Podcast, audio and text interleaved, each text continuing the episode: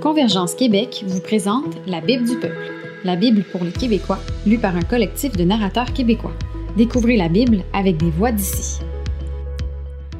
Donc, bienvenue au podcast La Bible du peuple, la Bible pour les Québécois, lue par des Québécois.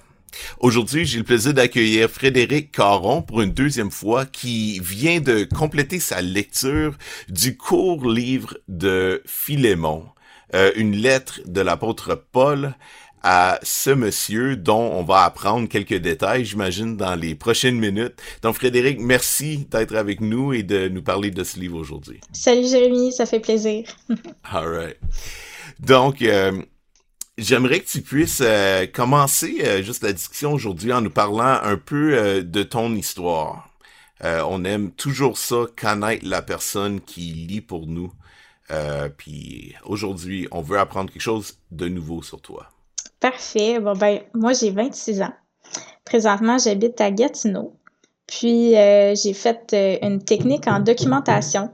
Donc, euh, je m'occupe de tout ce qui est documents, gestion de documents, organisation, archives historiques, vieux documents, vieilles photos, etc. Donc, euh, c'est tout. Euh, ça, c'est, mon, euh, c'est mon domaine. C'est ce que j'aime.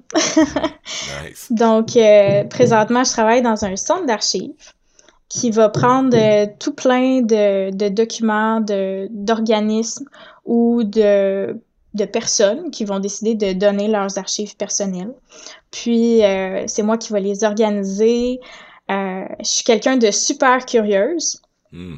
Donc, j'aime ça apprendre sur tout plein de sujets, puis c'est parfait parce que je vais voir euh, comment gérer toutes sortes d'organismes, euh, la vie de plein de personnes. Euh, ben c'est vraiment génial. Puis, bon, j'aime organiser les choses, puis croyez-moi, là, vous faites juste ouvrir votre classeur à la maison, puis il y a du ménage à faire dedans. Fait que, hmm. imaginez quand je reçois ça sous forme de boîte.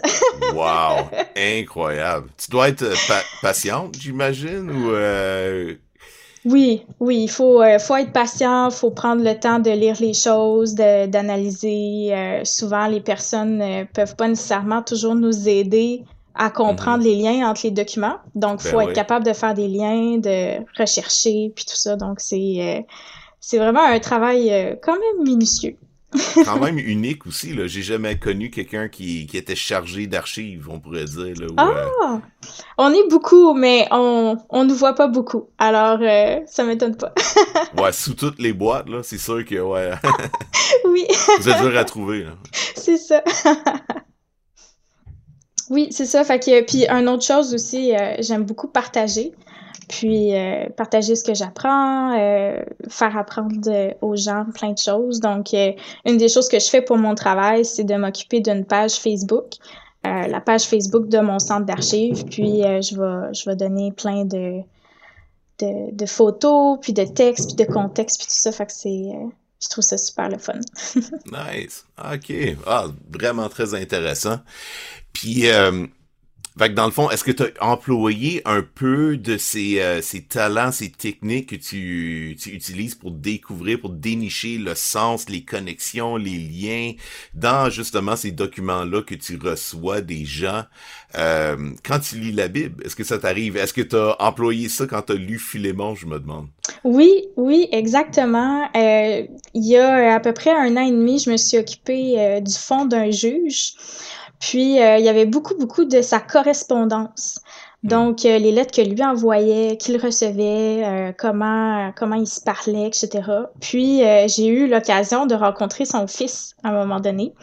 Puis, c'était vraiment le fun d'échanger sur qui c'était comme personne parce que on n'y pense pas nécessairement, mais via les correspondances, on apprend sur le caractère de l'auteur. Hmm. Puis avec Philémon, c'est un peu ça. J'ai appris beaucoup sur le caractère de Paul, hmm. euh, plus que sur, euh, sur Philémon ou tout ça, mais de voir comment Paul est, euh, comment il écrit, puis comment il prend soin, ça m'a ça m'a beaucoup fait apprendre sur lui. OK, vraiment intéressant. Veux, tu nous partager maintenant quelques-unes des choses que tu as apprises sur l'apôtre Paul? Oui, oui. Ben, en fait, ce que j'ai remarqué, c'est que Paul, euh, dans sa lettre, il va demander un gros, gros sacrifice à Philémon. Puis, hmm. euh, c'est quand même euh, c'est gros parce que dans le fond Paul et Philémon se connaissent parce que Paul a évangélisé Philémon qui a cru au message de Jésus puis Philémon avait un esclave qui s'appelait Onésime qui lui a fait du tort puis qui s'est enfui hmm. Onésime a rencontré Paul il est devenu chrétien puis là Paul écrit à Philémon lui dit hey ton ancien esclave euh, c'est quoi, comme j'aimerais vraiment ça te l'envoyer, j'ai des choses à lui faire faire. Hmm. Et puis bon, à ce à ce moment-là, dans cette culture-là, c'est pas quelque chose de faisable. c'est pas quelque chose qui se fait. Mais ce que Paul fait, c'est que au lieu d'imposer, au lieu de dire ben si on se fait à Jésus, puis blablabla, ben il faudrait que tu l'acceptes puis que tu le fasses. Hmm. Mais il va demander, il va dire ben finalement, tu es tu prêt à le faire?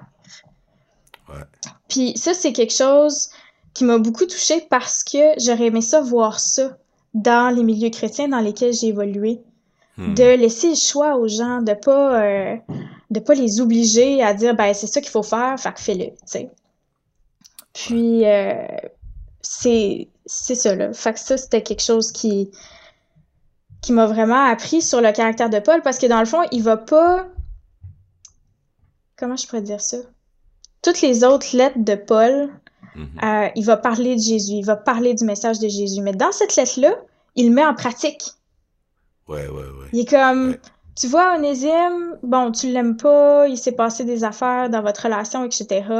Mais regarde, moi, je me mets à sa place. Fait que s'il doit quelque chose, mets-le sur mon compte. S'il t'a fait du mal, ben, laisse-moi comme absorber ce choc-là, puisque tu aimerais lui faire. Mais lui, prends-le comme étant ton égal, prends-le comme étant un frère. Puis ça, c'est vraiment comme, c'est le message de la croix tout ben. C'est ça, de ce que Jésus a fait pour nous, ouais. C'est ça. Fait qu'il décide de l'appliquer au lieu de juste le prêcher. Puis ça, je trouve ça vraiment très grand de la part de Paul. Absolument. Wow. Vraiment une belle perspective. J'aime vraiment ça parce que c'est vrai. J'ai jamais pensé à ça, mais Paul, il aurait pu comme écrire un, un autre livre comme il a fait pour les Romains, tu sais, puis dire, check, je vais te donner 16 chapitres de théologie. Puis euh, après avoir lu ça, ben t'es mieux d'accepter Onésime parce que c'est de même. Mm. Mais non, il a, il a choisi de, de réellement laisser la liberté à Philémon euh, de, de voir à travers la croix, quelque part, le, le la personne d'Onésime. Ouais. Wow. Mm. Ouais, c'est une très belle approche. Puis Onésime, tu sais, je me mets aussi, je, réfléchis un peu à si j'étais Onésime. Tu sais, il s'est enfui, puis il était littéralement dans ce contexte-là ancien, il était la possession de Philémon. Là. Mm-hmm. Philémon avait le droit de le punir. Je veux le mal qu'il lui avait fait, c'était le fait de s'enlever à Philémon, de, de, de s'enfuir à quelque part en mhm. tant qu'esclave.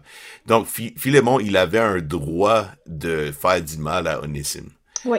Euh, puis Paul, il est en train, c'est très contre-culturel aussi, parce que euh, il aurait pu euh, essayer d'éviter le, le, rapport vraiment inconfortable de, de comme appliquer l'évangile à une situation qui était complètement acceptée à ce moment-là.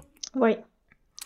Puis euh, ça me fait penser, je pense qu'on pourrait, si on le voudrait, là, passer beaucoup de temps à trouver des parallèles dans notre monde actuel aujourd'hui, des euh, des situations auxquelles euh, l'Évangile parle vraiment beaucoup, mais qu'on préfère ignorer. Là. on mm. préfère peut-être euh, on est plus confortable des fois, je pense, avec nos, notre théologie qu'avec la mise en pratique. Là. oui, vraiment. Si on pense à nos priorités, puis à, à toutes ces choses-là, puis comment on traite les gens qui diffèrent de nous. Wow. Mm. Wow, très intéressant. Donc, tu nous as déjà parlé, tu as vraiment fait sortir quelque chose de, super profond dans cette courte lettre. C'est, combien? C'est un chapitre, oui, c'est juste un chapitre. C'est, super, super court. super court, mais, mais rempli de, d'inspiration pour nos propres vies. Mm. Euh, est-ce qu'il y a autre chose qui t'a frappé personnellement dans, dans cette lecture-là? Euh... ou quand tu penses euh, au monde aujourd'hui ou euh, peu importe, est-ce qu'il y a autre chose, c'est qui une révélation qui brûle en toi là, que tu veux partager à tous nos auditeurs? Mais ben, je pense qu'on prend souvent pour acquis euh, le pardon de Dieu hmm. pour nous, puis sa grâce, puis tout ça. Puis on, on l'expérimente à chaque jour, on l'expérimente à chaque fois qu'on se rend compte que, bon, j'ai péché encore, OK. Puis, tu sais, on, a toujours cette, cette espèce de paix-là que, bon, ben, Dieu, il va quand même nous pardonner, puis il va quand même nous aimer, puis ça va quand même bien aller. Mais euh, de d'essayer de faire un peu comme Paul, que, OK, bon, ben, telle personne m'a fait du tort. Puis ça m'a fait vraiment mal, puis c'est vraiment dur. Bon, ben, OK, que, comment est-ce que je décide d'agir envers cette personne-là? Puis, comment est-ce que je vis ça avec Dieu? Hmm. Je pense que ça, ça nous appelle vraiment euh, à analyser ça dans nos vies si on veut euh, prendre le livre puis l'appliquer euh, l'appliquer sur nous. ouais, ouais, absolument. Ah, c'est bon. Est-ce que tu as un mot de la fin ou comme quelque chose pour une exhortation pour nos, auditeurs avant qui, qui se lancent dans l'écoute? Ben, je dirais une des une des choses, c'est quand vous allez écouter cette lettre-là, pensez pas au grand Paul qu'on connaît. Hmm. Qui a eu toute cette histoire-là magnifique, qui a fait toutes ces épîtres-là euh, qui nous apprennent beaucoup. Pensez juste à quelqu'un qui écrit à son ami. Hmm. Parce que c'est ça que Paul fait. Ouais. Puis, essayez de voir, OK, si moi j'ai un ami qui m'écrit par rapport à quelqu'un d'autre qui m'a fait du tort, comme Onésime en a fait à Philémon, comment je réagirais? Puis pourquoi? Puis de, d'essayer de se poser la question vraiment sincèrement de OK, bon ben, wow, qu'est-ce que je ferais? hmm. Wow, magnifique. Merci Frédéric pour ça. Vraiment, là, des euh, belles exhortations. Puis, euh, boy, euh, honnêtement, là, je conseille à chacun de, de même réécouter cette courte entrevue une deuxième fois parce qu'il il y a du bon stock là-dedans. Wow! Merci de nous avoir partagé ça, Frédéric, puis d'avoir été là pour euh, lire ce livre pour nous aujourd'hui. Ça fait plaisir.